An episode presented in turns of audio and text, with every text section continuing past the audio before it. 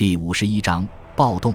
因此，当城堡大量出现时，我们能感受到英格兰人的震惊。正如在法兰西一样，这些建筑在英格兰的引进同样是伴随着压迫的。盎格鲁撒克逊编年史写道。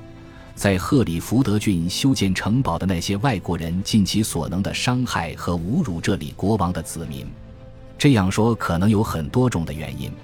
一种可能的原因是，当地人会被他们逼着修建城堡；另一种可能的原因则是，当地人的家园被毁，为的是给城堡让路。这样说也可能只是因为城堡是那些骑士的基地，这些人每天骑着马去恐吓周围的居民。让他们屈从于自己。这些人终日耽于奥德里克所描述的那些暴行，即掠夺他人财物、奸淫妇女以及伤害他人。比起普瓦捷的威廉的歌功颂德，奥德里克的记载与英格兰方面的史料更为符合。主教奥多和威廉伯爵被留在这里。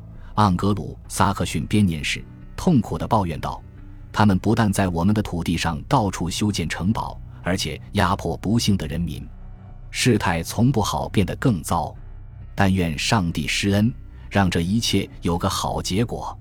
这样一来，正如奥德里克所言，既然人们无法忍受这一枷锁，英格兰人无疑从未停止过谋划，以找到摆脱这种枷锁的方法。一零六七年，我们听到了几则有关英格兰地方起义的消息，在赫里福德郡。野蛮的埃德里克对在驻扎在城堡里的诺曼守军进行了反击，并取得了一定的效果。此人是当地最有势力的塞人之一，他的这一野蛮的称号也是名副其实。根据伍斯特的约翰的描述，诺曼人经常毁坏他的土地，但每当诺曼人来攻打他时，他们都会失去很多士兵。最后，八月中旬。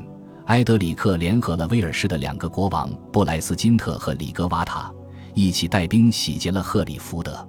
他们一直攻到勒格河上的大桥才收兵，还带回了一大堆战利品。与此同时，一场叛乱在英格兰的西南部爆发。这场叛乱可能会造成更严重的后果，也许是出于对诺曼人的痛恨，也许是受到了诺曼人的压迫的促使。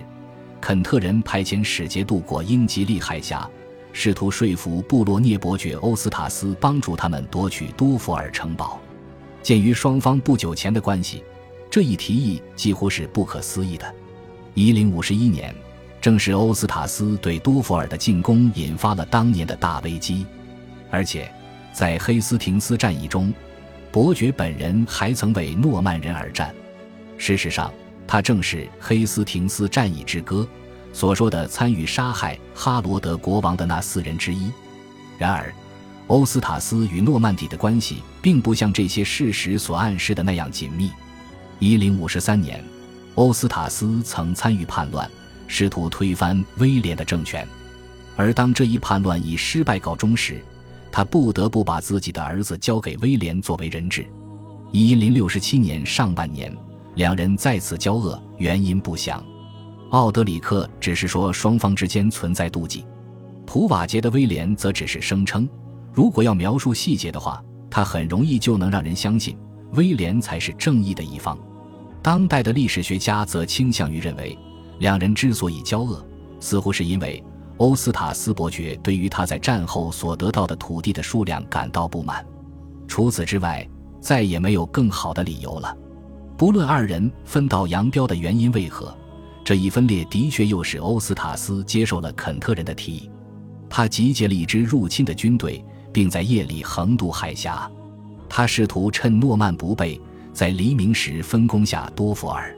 这一计划看起来很好，因为八月的奥多和城堡的指挥官蒙特福特的修二人当时都在很远的地方，即泰晤士河的对岸，而且。大部分的守军也被他们带走了。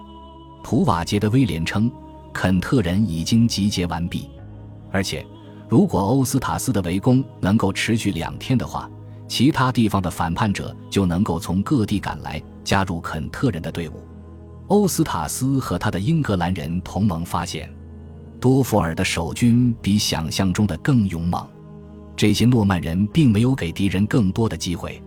赶在敌人到来之前，他们便从大门鱼贯而出，并迫使他们的敌人逃跑。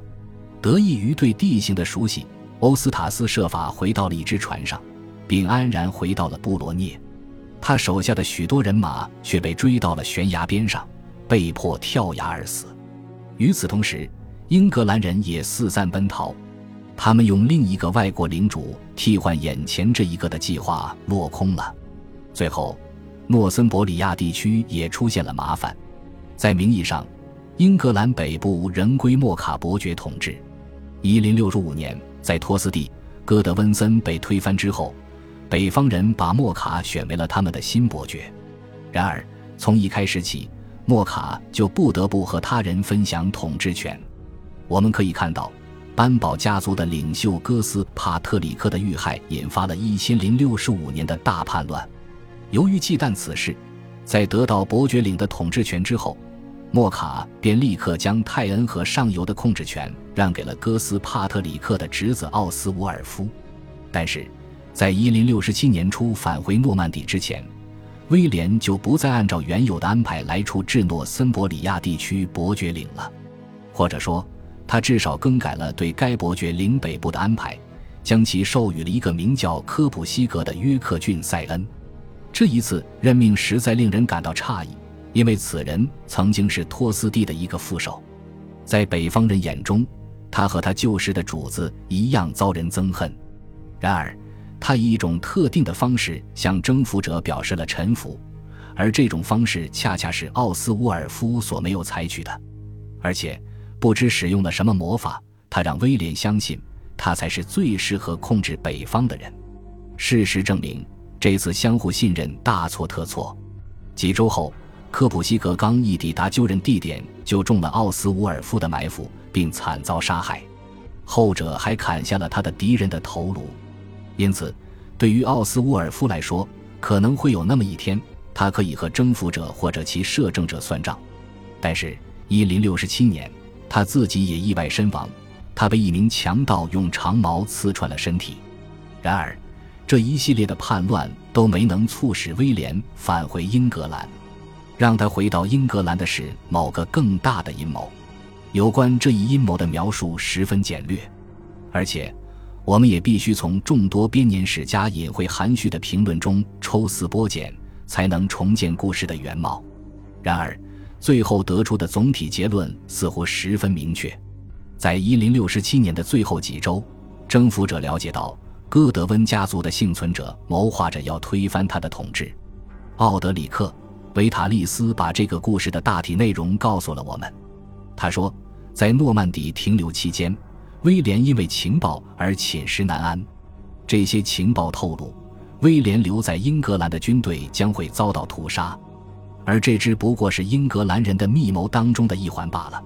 瑞米耶日的威廉提供了一则更具体但未经证实的消息。他指出，叛乱者打算在大斋节首日突袭诺曼人。到了那个时候，他们将会赤脚走到教堂。这一计划的具体实施日期是一零六八年二月六日。因此，还没等一零六七年的冬天完全过去，威廉就急忙横渡海峡。十二月六日，不顾汹涌的波涛和寒冷的天气，他便从迪耶普出发，并于翌日清早安全抵达温切尔西。他从那里直接赶到了伦敦，在那里，他参加了圣诞节庆祝活动，并希望能嗅出某些叛乱者的气息。据奥德里克所说，国王对待出席的英格兰领主和主教的态度十分和蔼，他给了他们恩惠，并赐予他们和平之吻。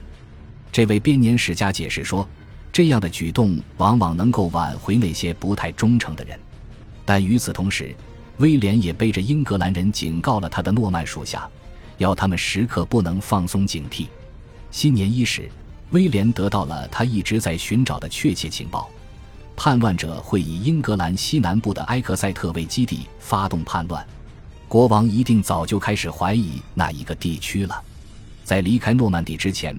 他就派他手下的一些骑士横渡海峡，以调查叛乱的传闻，而那些前往埃克塞特的骑士则遭到了不好的对待。直到一零六八年，这一传闻才得到证实。那时，埃克塞特人向其他城镇送信，催促其他地方的人共同起事。这些消息被威廉截获了。密谋暴露后，国王向埃克塞特人送信，要求他们向他宣誓效忠。奥德里克·维塔利斯并未提及阴谋者的身份，这可能是因为他照抄了普瓦捷的威廉的技术。只有在英格兰人有关这段历史的简短描述中，我们才得知。带头发动叛乱的是戈德温家族的幸存者们，而在这些人当中，领头的是哈罗德的母亲吉莎。我们上一次提及吉莎，还是在他与征服者讨价还价，要求获得哈罗德的尸首的时候。到了战后，吉莎来到英格兰西部疗伤，并筹划复仇大计。我们能够想象，他必然极其憎恶自己的敌人，除哈罗德之外。